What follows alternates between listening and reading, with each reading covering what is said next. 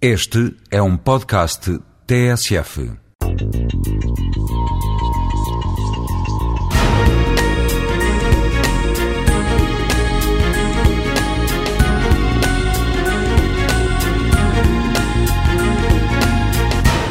Einstein ou Leonardo da Vinci foram verdadeiros génios, mas não é o Figo um gênio da bola?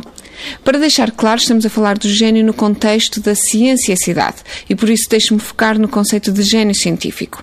Devo esclarecer desde já que nunca me cruzei com nenhum, e por isso não sei muito bem como definir. O mais perto que possa ter estado foi recentemente quando participei num encontro internacional em que todos os oradores convidados foram já premiados com o mais conceituado prémio de ciência, o Prémio Nobel. Mas, durante este encontro, todos os participantes tiveram a possibilidade de falar cara a cara com os premiados.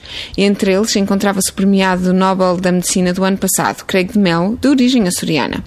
Neste encontro, com todos estes talentos, foi inevitável pensar que são pessoas obviamente inteligentes, mas de todo não muito diferentes de todos nós.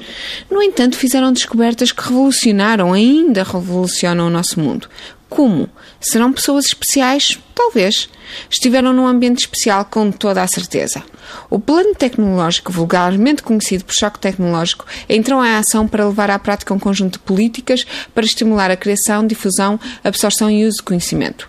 À volta desta iniciativa governamental, muito se tem discutido a importância e o valor da ciência na sociedade moderna. Mas os números não enganam. Em percentagem do PIB, Portugal gasta em investigação e desenvolvimento menos da metade da média da União Europeia, sendo esta muito abaixo de países como os Estados Unidos ou o Japão.